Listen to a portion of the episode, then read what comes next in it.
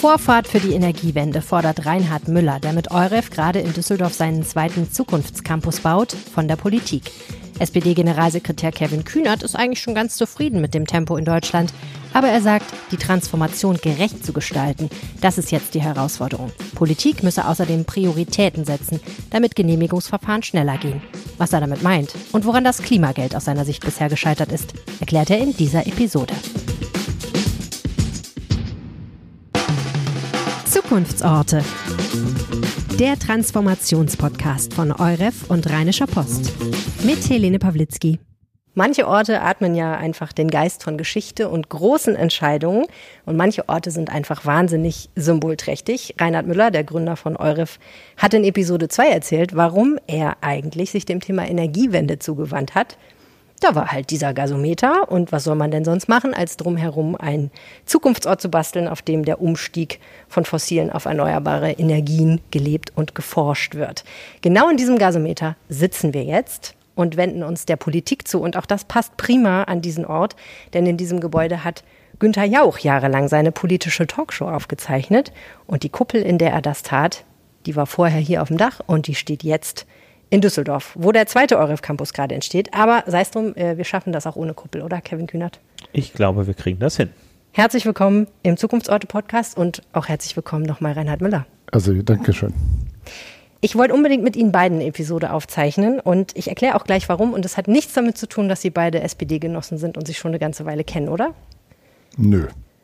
Sie kennen sich aber schon ganz gut mittlerweile. Ja, ja klar, ist doch hier unser Abgeordneter. Wir kennen uns schon aus der BVV äh, Schöneberg und äh, von der Seite aus, ja. Schon mhm. aus der Kommunalpolitik. Und jetzt ist das hier Ihr Wahlbezirk, ne? Genau. Tempelhof Schöneberg ist mein, mein Wahlkreis, für den ich in den Bundestag gewählt bin. Insofern ist das hier, ja, ich würde sagen, das ist wahrscheinlich der Ort, an dem am konzentriertesten sich Arbeitsplätze in meinem Wahlkreis tatsächlich auch befinden, hier auf dem EUREF Campus. Ja, stimmt wahrscheinlich 7000 wird so schnell hm. hier an einem Ort nicht äh, an anderen Stellen ja. entstanden sein. Und äh, ja, die letzten 15 Jahre haben wir, glaube ich, schon so manches erlebt. Ne? Das äh, ist so. Von Straßenerschließung bis hin zu größeren Projekten. Ja. ja. Ich wollte ganz gern Reinhard Müller mit jemandem aus der Politik in einen Raum setzen, mit jemandem, der die Politik kennt und dessen Partei in Regierungsverantwortung ist. Und Kevin Kühnert, Generalsekretär der SPD und auch irgendwie trotz seines jugendlichen Alters ein gewissermaßen schon bereits jetzt politisches Urgestein, gefühlt zumindest, schreckt offenbar vor keiner Herausforderung zurück. Also super, dass Sie da sind. Reinhard Müller, Ihr Thema ist die Energiewende. Wenn Sie auf die Politik schauen, in Bezug auf dieses Thema, was sehen Sie dann, was denken Sie dann? Dann denke ich mir, dass äh, wir eigentlich auf einem äh, sehr richtigen Weg sind, dass äh, vieles noch erklärt werden muss. Wir müssen noch viel mehr die Bevölkerung mitnehmen. Wir müssen viel mehr erklären, warum das sein muss und wie es vor allen Dingen geht. Es wird immer so viel erzählt, es wird immer viel DIN A4-Papier beschrieben wie einfach das eigentlich ist, äh, dieses Thema Energiewende, Mobilitätswende und Klimaschutz zu erfüllen, das zeigt hier der EUREF Campus.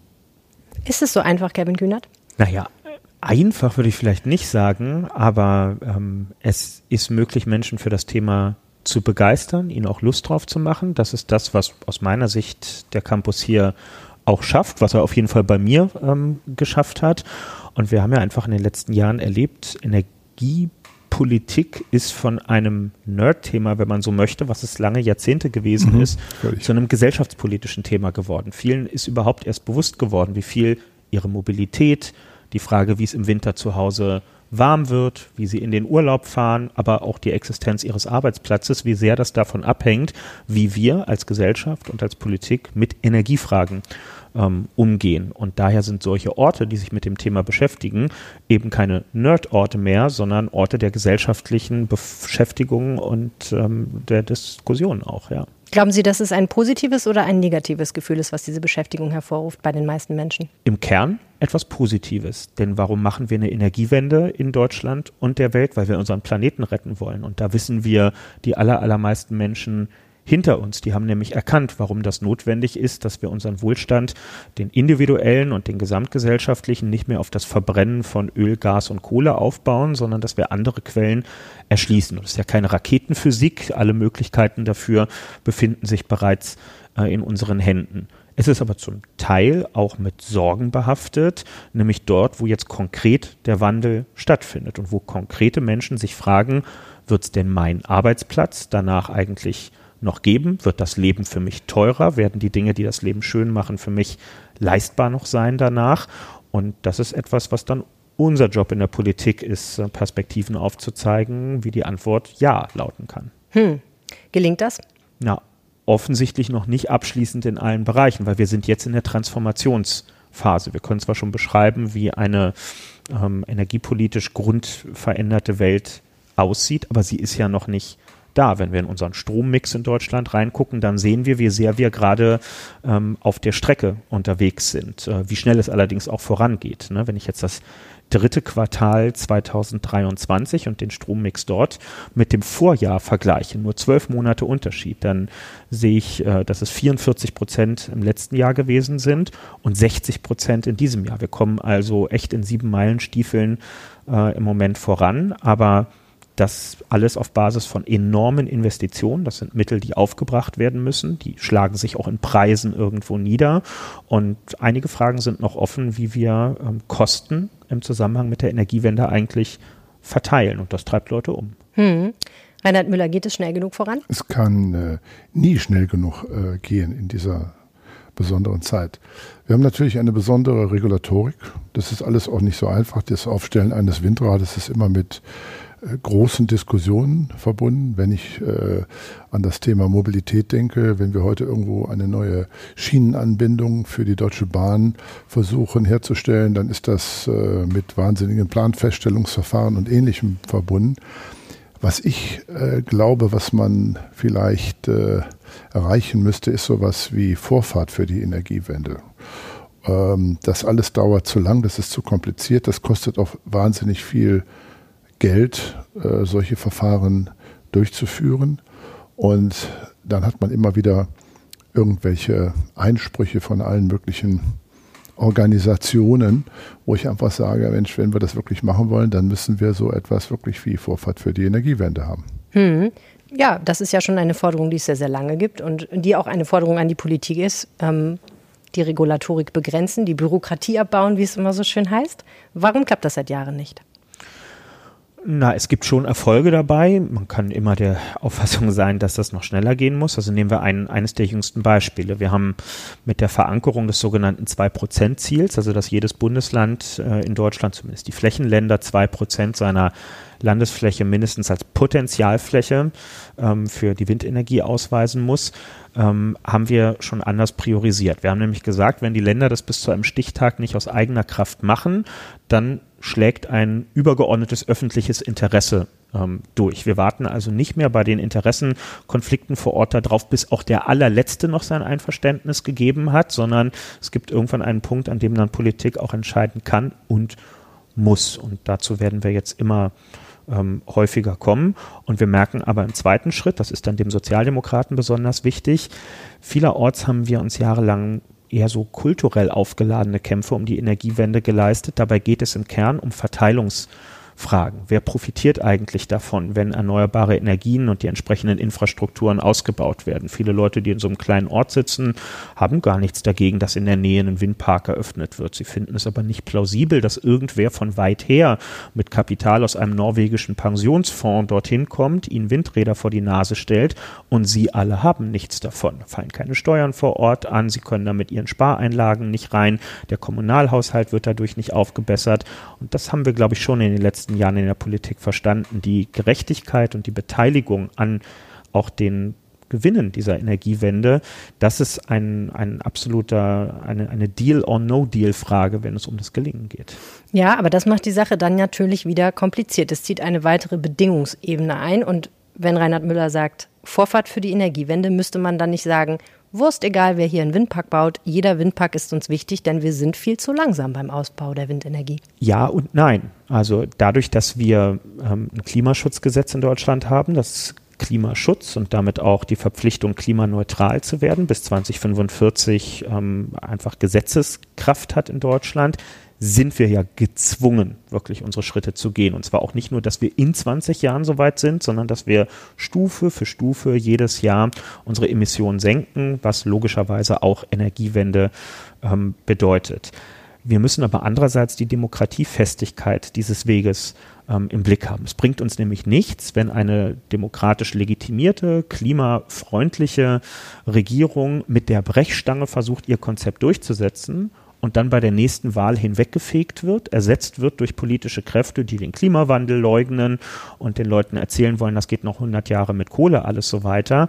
Und dann wird das Rad der Geschichte zurückgedreht. Das darf nicht passieren und deswegen müssen wir die Balance äh, wahren, die Leute mitzunehmen, die Gerechtigkeit im Blick zu haben, aber auch nicht jeden Konflikt vor Ort als Beleg dafür zu nehmen, dass es eigentlich gar nicht funktioniert mit der Energiewende.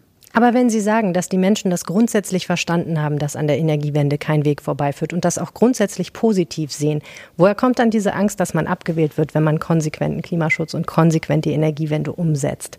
Denn ist das nicht ein bisschen vorauseilender Gehorsam und Angst vor Populismus, wenn man dann sagt, nein, wir müssen vorsichtig sein und wir dürfen hier keinem auf die Zehen treten?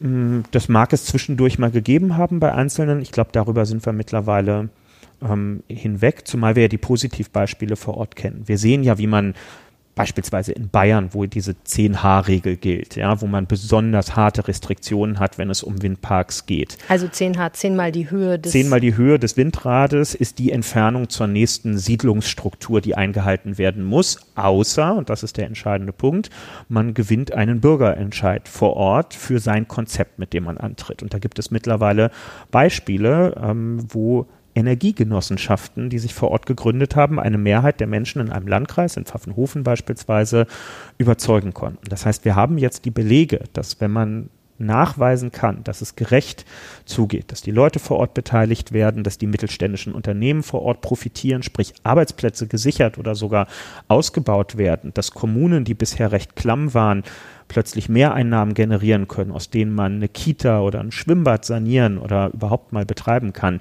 dass wenn so etwas da ist, Menschen anders über die real existierende Energiewende nachdenken. Und das ähm, kann und sollte uns eine Lehre sein, gerade was die Dezentralität der Energiewende angeht, dass sie also bei mir vor Ort stattfindet und nicht, wie manche sich das vorstellen, dass eine Industrienation wie Deutschland alles nur über Offshore-Wind am Ende produzieren kann. Das macht eine ganze Menge, aber man kann nicht alle Erfordernisse irgendwo in ferne Hochseeregionen verlagern.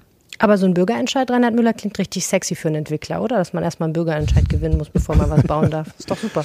Aber gucken Sie mal, die ganze Diskussion jetzt auch gerade, es geht immer nur äh, um Windräder. Wissen Sie, Energiewende. Das war jetzt ein Beispiel. Ist, ja, hm? aber das ist ein großes Beispiel. Ich sage jetzt mal so, wir haben so viele Möglichkeiten, unsere Energie in irgendeiner Form zu gewinnen. Ich meine, wir erfüllen übrigens hier auf dem EUREF Campus seit 2014 die CO2-Klimaziele 2045. Übrigens haben wir nie, nie einen Cent Subvention bekommen. In Düsseldorf haben wir diesen benachbarten See, ein völlig anderes Energiekonzept. Wir holen sozusagen aus diesem Baggersee 25 Meter tief kaltes und auch warmes Wasser und damit äh, über Photovoltaik und Pumpen äh, und durch eine entsprechende Technik bei der Heizung äh, können wir sozusagen ohne externe Energieversorgung bei einem normalen Winter äh, dieses Gebäude auch entsprechend CO2 neutral frei heizen. So. Also mit anderen Worten, ich, warne immer davor. Wir haben so viele Möglichkeiten, ähm, das Thema CO2-Reduktion äh, voranzutreiben. Es wird politisch immer nur über äh, wenige Formen geredet. Ne? In Berlin redet man über das Stadtwärmenetz. Äh, hier jetzt große Diskussion. Soll jetzt nun das Land Berlin dieses Wärmenetz kaufen? Was ist mit dem Gasnetz? Wasserstoff da reinzubringen, ja, herzlichen Glückwunsch.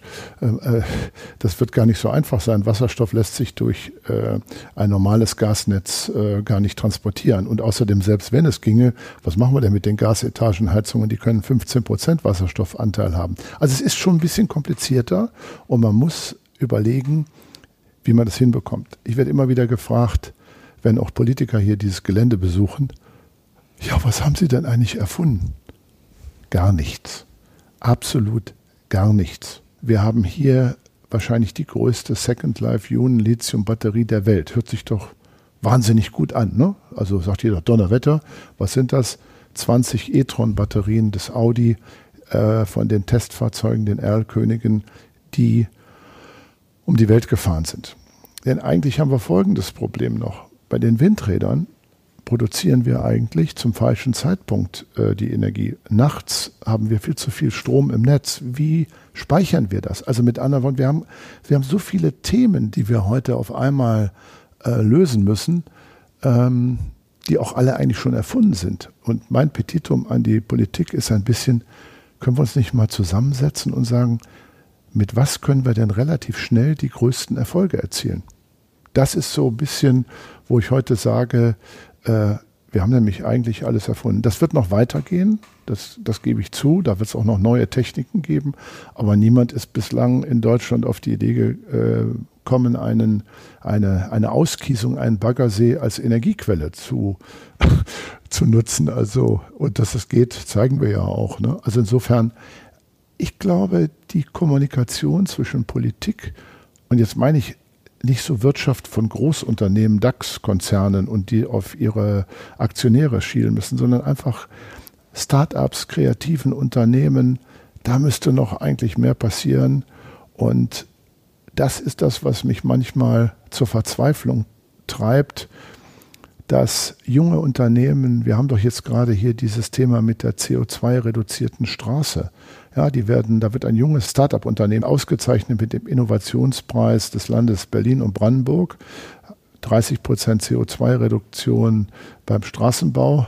Und dann gibt es irgendein Regularium, irgendjemand hat gesagt, das darf aber nicht sein, also geht das nicht. Also um das kurz auszuführen, Sie wollten hier auf dem Euref Campus in Berlin eine Straße mit diesem CO2-reduzierten Straßenbelag ja. schön machen. Und das ging nicht, weil die Genehmigung dafür nicht gekommen ist. Ja, weil halt eben Politik gesagt hat, da könnte ja jeder kommen, so ungefähr. Haben wir ja noch nie ausprobiert. Äh, übrigens äh, tatsächlich in Berlin noch nicht ausprobiert, in allen anderen Bundesländern schon. Herr Kühnert, kann man denn nicht noch was machen? Nein, Spaß natürlich nicht einfach so. Aber ähm, können Sie das nachvollziehen, dieses, diese Problematik, dass einen das so ein bisschen, wie Herr Müller sagt, zur Verzweiflung bringt?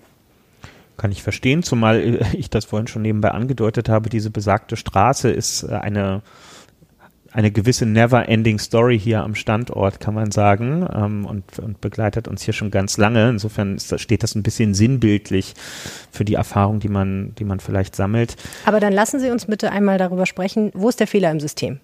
Wo ist das Problem? Warum funktioniert sowas nicht so wuppdig, wie man sich das wünschen würde? Das, ehrlich gesagt, ich kann es Ihnen im konkreten Fall nicht beantworten, weil das ist auch nicht im engeren Sinne eine politische Aufgabe, jetzt darüber zu entscheiden, ähm, welche neuen äh, Verfahren beim, beim Ausbau von Straßen angewendet werden können. Ich kenne durchaus die Beschreibung, dass das äh, immer mal wieder vorkommt, die Bereitschaft, neue Verfahren oder Stoffe einzusetzen, dass das lange dauert.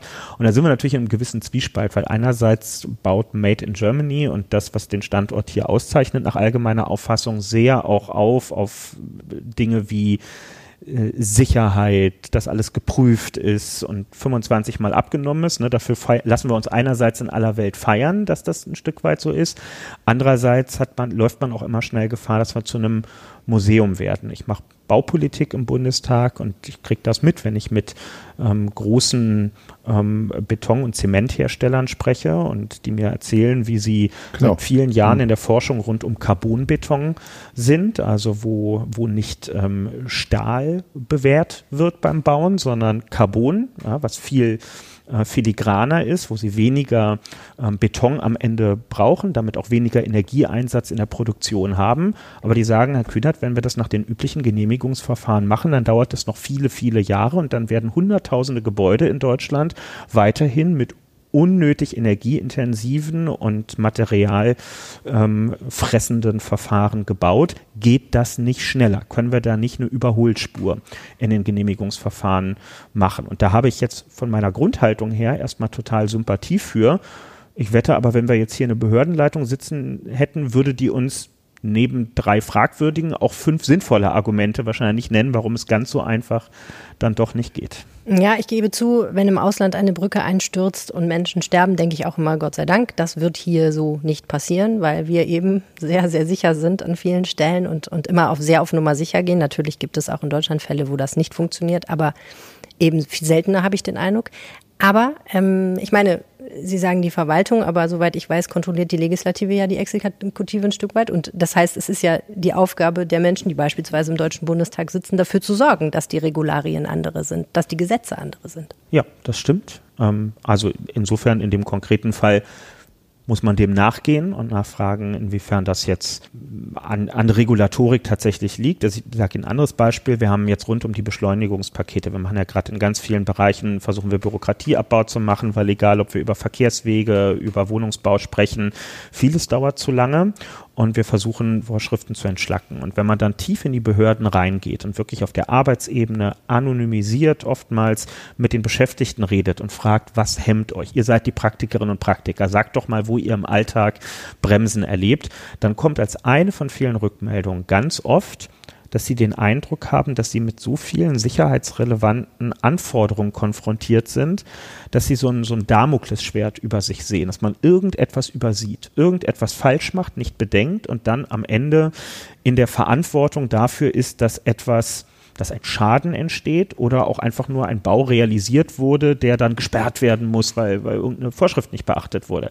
Das heißt, die senden in unsere Richtung das Signal, kippt uns nicht alle Sachen, die euch wichtig sind, einfach vor die Füße, sondern schichtet ab, priorisiert und dann macht es uns das in den Behörden auch leichter, den Überblick zu behalten über das, was wirklich wichtig ist. Das ist, glaube ich, eine Aufgabe. Entschlackung von, von Vorgaben, ne, so ein bisschen dieses Prinzip One in, One out. Wenn man sich eine neue Sache ausdenkt, was immer mal notwendig sein kann, dann sollte man im selben Atemzug gucken, finde ich nicht irgendwo anders in dem Regelwerk eine Sache, die überkommen ist und auch wieder rausfliegen kann. Ein anderes Thema, was Sie vorhin schon kurz angerissen haben, ist ja das Thema Gerechtigkeit. Und ich fand sehr interessant eine Analyse der Bertelsmann Stiftung, ähm, wo aus der nochmal hervorgeht, dass tatsächlich Menschen das konkret problematisch finden, dass sie glauben, Energiewende ist ungerecht, weil sie die Belastungen nicht gerecht verteilt. Sie gucken überrascht. Das ja. irritiert Sie der Gedanke. Mhm. Warum? Wir müssen es, glaube ich, schaffen, den unterschiedlichen Generationen, die zurzeit über Energiewende nachdenken, vor allen Dingen vielleicht auch der älteren Generation beizubringen, dass eigentlich das, äh, was da auf uns alle zukommt, nicht nur im Sinne von Klimaschutz gerecht ist, sondern dass es wahrscheinlich sogar reduzierte Kosten bedeutet. Das, äh, was jetzt gerade passiert ist mit der CO2-Abgabe durch, durch das Haushaltsthema, ich kann das nur sehr begrüßen. Wir, wir sind übrigens da, wo die Große Koalition eigentlich äh, schon verabschiedet hatte hinsichtlich der CO2-Abgaben ähm, die entsprechenden äh, ähm, äh, Volumina darzustellen. Übrigens, Lassen Sie uns das kurz rekapitulieren. Das ja, die CO2-Abgabe ist, Entschuldigung bitte, übrigens hier 100 Meter von hier, von diesem Standort erfunden worden, nämlich die hat Edenhofer, der den Bundesumweltpreis bekommt, hat hier auf dem Campus eigentlich äh, ja, erfunden. Und Ganz so weit wollte ich gar nicht zurückgehen, aber ja. ja, ist aber so. okay. Ja. Ähm, wir kehren zurück zu einer höheren CO2-Bepreisung. Das hat wiederum mit dem Urteil des Bundesverfassungsgerichts zum Klima- und Transformationsfonds zu tun. Uns fehlte auf einmal Geld und da haben wir gesagt, na, ja. das wäre doch eine schöne Idee, da wieder ein bisschen höhere Preise anzusetzen. Das wollten wir ja sowieso mal irgendwann. Ja, und damit wird natürlich zum Beispiel, wenn man zum Beispiel über das Thema Verkehr nachdenkt, kommen Sie relativ schnell, wenn man sich da mal ein bisschen näher mit beschäftigt, wenn man nun mal bitte Individualverkehr noch braucht, nehmen wir mal an, dann kommen Sie relativ schnell in eine Situation, wo Sie sagen, na Donnerwetter nochmal, die Elektroautos, es gibt heute Autos, die sind elektrisch genauso teuer wie mit Verbrennungsmotor. Gibt es. Opel macht so etwas. Und da muss man einfach sagen, es ist tatsächlich billiger, dann elektrisch zu fahren, als mit einem Verbrennungsmotor.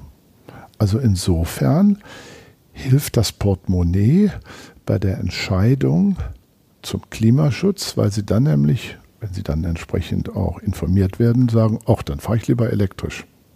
Ja, schreiben natürlich alle meine Kolleginnen und Kollegen als allererstes nach dieser Entscheidung. Autofahren wird teurer, Fliegen wird teurer, die Wohnung beheizen wird teurer und so weiter und so fort. Ne? Das heißt, das ist der Fokus, weil die Annahme der Journalistinnen und Journalisten wahrscheinlich nicht ganz so unrecht ist, dass das das Erste ist, woran die Menschen denken. Das tut weh. Kann man Transformation ohne Schmerzen haben, Kevin Kühnert? Es kommt darauf an. Das lässt sich nicht pauschal beantworten, sondern das hängt in einem Land wie Deutschland sehr von der individuellen Lebenssituation ab. Bin ich ein Städter oder wohne ich auf dem Land? Sprich, bin ich angewiesen auf viel Auto ähm, für die Dinge des täglichen Lebens und so weiter. Also mit anderen Worten, so einige fort. Leute werden Schmerzen haben, andere Leute werden keine haben. Naja, das ist äh, das Beispiel, was, was Reinhard gerade äh, genannt hat, ist ja für sich genommen total richtig. Wenn ich erstmal ein Auto habe, dann macht es in den, in den Verbrauchskosten einen großen Unterschied, ob ich heute noch mit einem Benziner oder Diesel unterwegs bin oder mit einem E-Auto. Mein Dienstwagen ist ein reiner Stromer und ich weiß ganz genau, wie günstig das ähm, dann ist. Das Ding ist nur, das muss ja erstmal bei mir auf dem Hof stehen. Ich muss das ja angeschafft haben. Genau, Fall. ist in dem Fall ein, ein Dienstwagen. Ähm, und so eine Autokaufentscheidung steht ja nur alle Jubeljahre im Schnitt bei den Deutschen an. Die allermeisten haben im Moment noch einen Verbrenner auf der Einfahrt stehen. Wir haben eine Million E-Autos. Das wird noch eine Weile dauern, bis das der Regelfall in Deutschland ist, ein E-Auto zu haben. Insbesondere, wenn man bedenkt, dass jeder zweite äh, Autokauf in Deutschland ein Gebrauchtwagenkauf ist. So einen großen Gebrauchtwarenmarkt haben wir im E-Bereich noch gar nicht. Das wird sich also erst ähm, reinwachsen. Deswegen verstehe ich schon, wenn Pendlerinnen und Pendler zum Beispiel auf so eine Entscheidung, wie wir sie jetzt getroffen haben, noch nicht so sehr durch die Brille, ich vergleiche E-Auto mit, mit, mit Verbrenner äh, durchschauen, sondern halt sagen, naja, meine Realität ist jetzt für einige Jahre zumindest auf jeden Fall noch Verbrenner und daher geht mein Blick jetzt vor allem auf die Zapfsäule, weil das ist meine tägliche Realität, insbesondere in Regionen, wo mir auch das 49-Euro-Ticket nicht hilft, weil es da gar keine Verbindungen gibt, die ich ähm, nutzen kann, um zu meinem Schichtdienst zu kommen. Und für die da beißt die Maus keinen Faden ab und da kann ich noch so eine schöne Energiewende-Geschichte erzählen. Für die ist es jetzt kurzfristig erstmal teurer. Und da muss man auch ehrlich sein. Man könnte sie ja entlasten. Es gab sehr hübsche Ideen. Einige stehen auch im Koalitionsvertrag. Zum Beispiel ein Klimageld, was ausgezahlt wird mhm. an alle und was dann dadurch, dass manche Menschen eben aufgrund ihres Lebensstils und weil sie weniger Geld zur Verfügung haben, weniger CO2 verbraten, ähm, auch davon mehr behalten sozusagen. Ja. Das kommt nicht. Ähm, wie kommt das? Na, wir haben vor fast zwei Jahren, Ostern 22, eine Bestellung ausgelöst bei einem gewissen Christian L. aus dem Bundesfinanzministerium und haben ihn beauftragt, uns einen technischen Mechanismus zu entwickeln, wie an der Schnittstelle zwischen IBAN und Steuer-ID überhaupt eine Möglichkeit geschaffen werden soll, ähm, einkommensbasiert Gelder auszuzahlen. Mhm. So dass man es für eine Klimaprämie nutzen könnte, aber auch für andere Dinge. Wir haben ja erlebt in der Energiekrise, ne, wir hatten nur die Gießkanne zur Hand, 300 Euro pauschal für alle als Energiepreispauschale. Da waren wir uns ja einig in der Gesellschaft, das ist doof. Ja? Wenn man nämlich so einen Mechanismus nicht hat, den wir bei ihm bestellt haben, dann gibt es immer nur alle oder keiner seit bald zwei Jahren haben wir aber so einen Mechanismus nicht hingelegt bekommen. Und das ist ein Problem, weil solange können wir dieses äh, diese Möglichkeit gar nicht erwägen, so ein Klimageld irgendwann mal auszuzahlen. Ob das jetzt die beste aller Lösungen am Ende wäre, ist nochmal eine ganz andere Diskussion. Aber es wäre gut, wir hätten diesen Mechanismus bald mal an der Hand. Und ist das ein politisches Problem oder ist die Verwaltung wieder schuld? Ich würde mich mal so weit aus dem Fenster lehnen zu sagen, hier ist es eher ein politisches Problem, weil der Liberale vielleicht die Befürchtung hat, dass wenn man den Linksgrünen dieser Republik erstmal einen Auszahlmechanismus in die Hand äh, drückt, dass sie das dann politisch einsetzen würden. Das ähm, mag man sich auf FDP-Parteitagen gegenseitig so erzählen, aber ähm, ich glaube, wir brauchen solche Instrumente in Zukunft, wenn wir feiner steuern wollen. Naja, ich wollte einfach sagen, natürlich können wir eingreifen. Das, das, Thema entsprechende Prämien für Elektroautos und so weiter ist ja wieder jetzt auf dem Prüfstand und wird wieder entsprechend reduziert. Also von der Seite aus, ich halte es für, für nicht richtig zu sagen, dass das teurer wird. Und übrigens mal eins, eine Million Elektroautos ist ja schon mal eine Menge, muss man sagen, hätten wir vor Jahren nicht gedacht. Und man müsste jetzt eigentlich hingehen und sagen, die Autos sind alle da ich meine auch, die Infrastruktur ist da. Ich sag mal, die Infrastruktur ist sogar so da, dass wenn Ihre Ladesäule äh, nicht vor der Haustür steht, ja, Sie können sogar über Nacht mit einer ganz normalen Schuko-Steckdose ihr Auto auch Häng ich aufladen. dann aus dem Fenster meiner Mietwohnung. Ja, äh, das machen übrigens viele Leute. Ich lade sie mal ein zu mir ins Viertel. Ja, dann gucken wir das- mal, wie lange dieses Kabel da hängt. Ja, das äh, mag sein. Das, Auch tagsüber übrigens. Ja, aber, wissen- nachts wird es ja, ja, Aber wissen Sie, das gehen. ist genau das Problem. Auch Sie suchen immer wieder ähm, Möglichkeiten zu sagen, geht nicht, geht nicht. Verzweifelt. Ich bin auch grundsätzlich Aber eigentlich verzeihen Sie bitte, Sie möchte haben, ich Sie haben es die Energiewende nie, verhindern persönlich. Ja, aber Sie, Ich habe es nie versucht, das stimmt. ja, und das Problem ist einfach wieder, ich habe einfach vor, vor 13 Jahren ein Elektroauto gekauft, um mal zu sagen, ich möchte mitreden. Wie funktioniert das überhaupt? Meine äh, Freunde haben mich ausgelacht, die haben gesagt, wo ist denn deine Kabeltrommel oder was auch noch immer. Ich bin nie wieder in, ähm, praktisch äh, in eine andere Richtung äh, gelaufen, weil es eigentlich mein Computer in meinem Auto mir ganz genau sagt, was muss ich eigentlich tun. Absolut. Und das ist einfach, wir, wir verunsichern oder Politik verunsichert auch die Leute. Das ist doch genau das gleiche Problem mit den Wärmepumpen. Erst haben alle gesagt, äh, wir müssen jetzt Wärmepumpen, da gibt es eine Förderung und dies und jenes.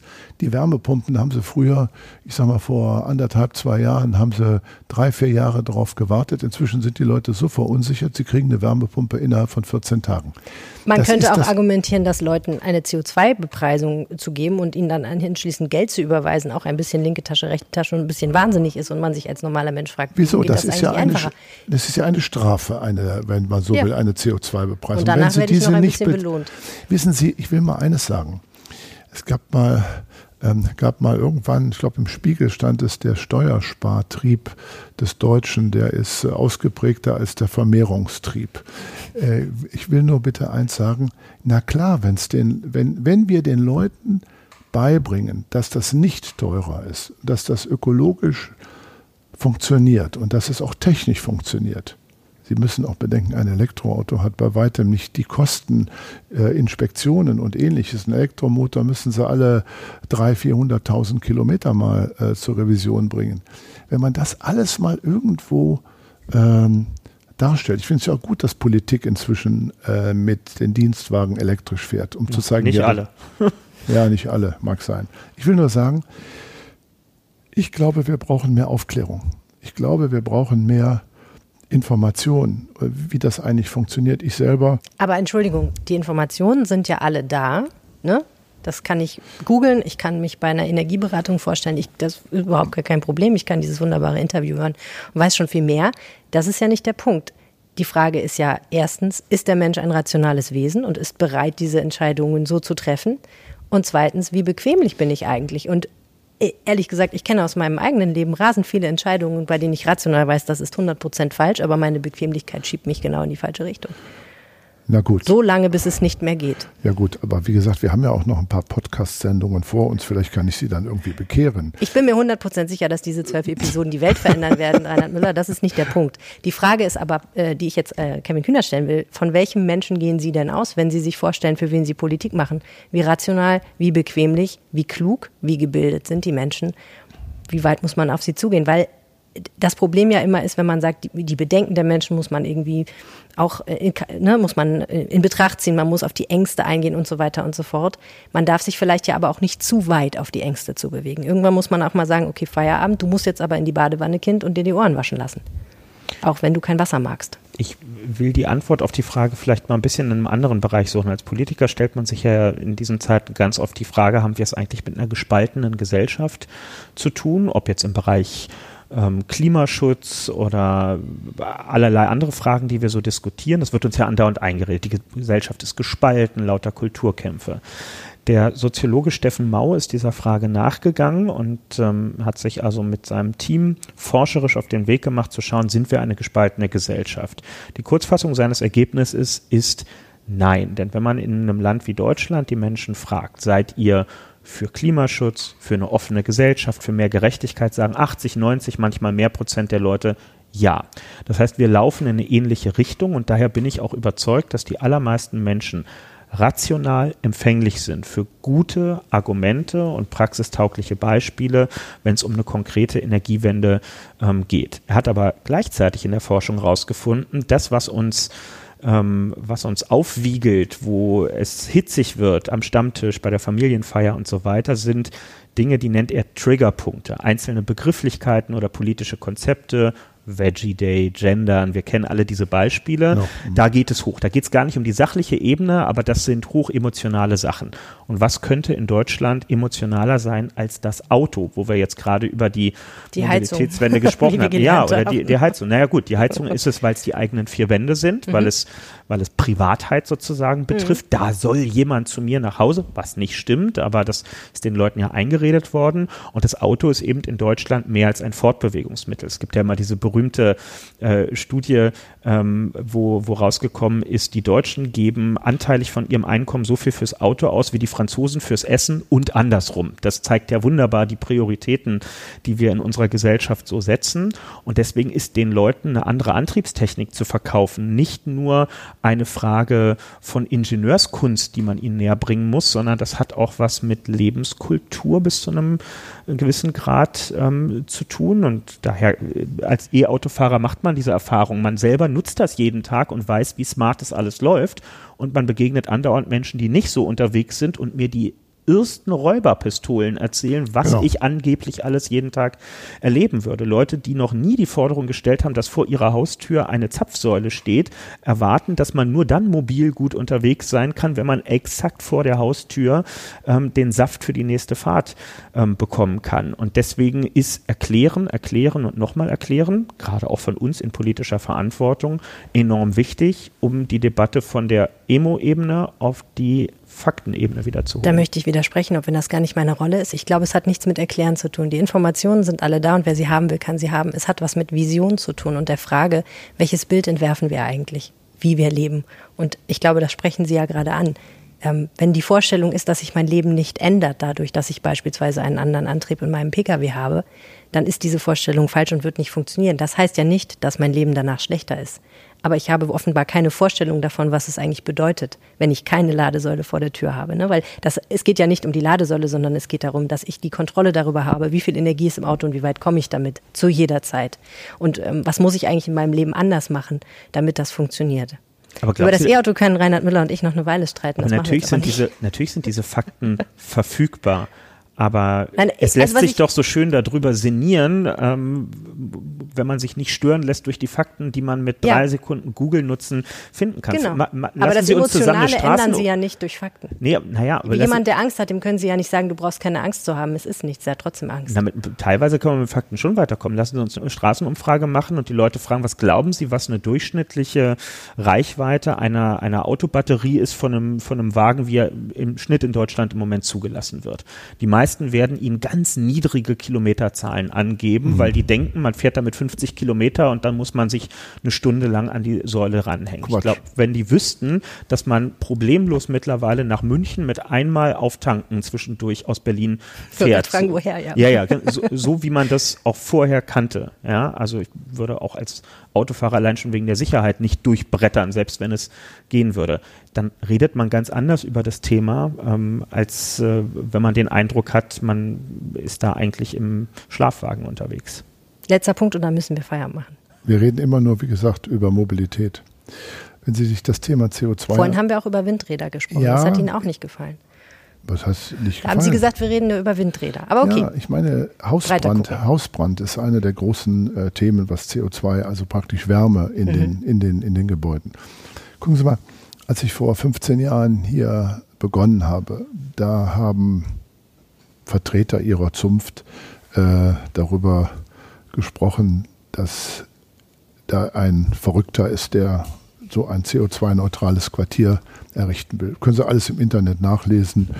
Ähm, äh, und dann gab es die ersten Gebäude etc. pp. Erst wurde gesagt, das macht er sowieso nicht. Ähm, fünf, sechs Jahre später hat, haben alle gesagt, er hat das Grundstück zu billig gekauft. Also egal was. Es war eigentlich immer eine, äh, eine entsprechende Haltung dagegen.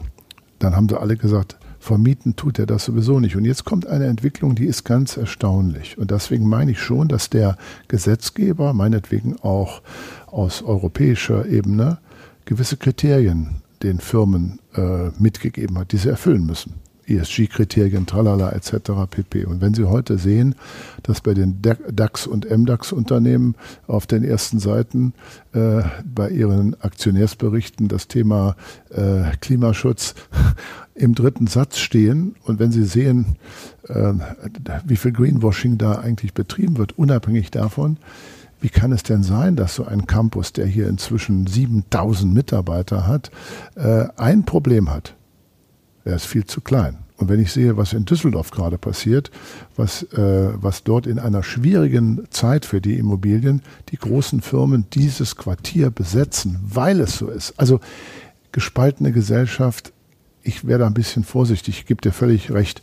Ich glaube, wir brauchen diese Beispiele, dass die Leute verstehen, ähm, wie das eigentlich funktioniert. Und dass es viel einfacher ist und dass wir sogar im täglichen Leben damit wunderbar eigentlich auskommen könnten. Das ist so ein bisschen mein Petitum, äh, was ich so in den letzten Jahren einfach aus meiner Erfahrung, ich bin ja nun Privatmann, mich, mir hat keiner geholfen mit irgendwelchen Subventionen, äh, das sagen kann. Energiewende ist machbar und bezahlbar und sie funktioniert. Kevin Kühnert, ich habe diese Frage in den anderen Episoden auch gestellt. Ich habe sie auch schon Reinhard Müller gestellt. Ich weiß, sie ist im politischen Kontext ein bisschen aufgeladen, aber die Energiewende, schaffen wir das? Ja, das schaffen wir. Wichtiger ist noch, dass wir es gerecht schaffen. Kevin Kühnert, Reinhard Müller, herzlichen Dank. Das war Episode Nummer 4 mit Kevin Kühnert und Reinhard Müller. Danke fürs Zuhören. In der nächsten Episode geht es um das Gebäude der Zukunft. Nirgendwo könnten wir so viel CO2 sparen wie im Gebäudesektor. Wie weit sind wir damit? Und was muss noch passieren? Darüber spreche ich mit zwei Experten von Schneider Electric, die sich mit modernster Gebäudetechnik auskennen und mit einem Professor, der zu diesem Thema forscht. Ich freue mich, wenn ihr reinhört. Bis dann. So ganz genau wissen wir natürlich auch nicht, was die Zukunft bringt, aber wir hoffen, es ist eine gute Bewertung für diesen Podcast von euch dabei. Egal ob bei Apple Podcast oder Spotify. Danke.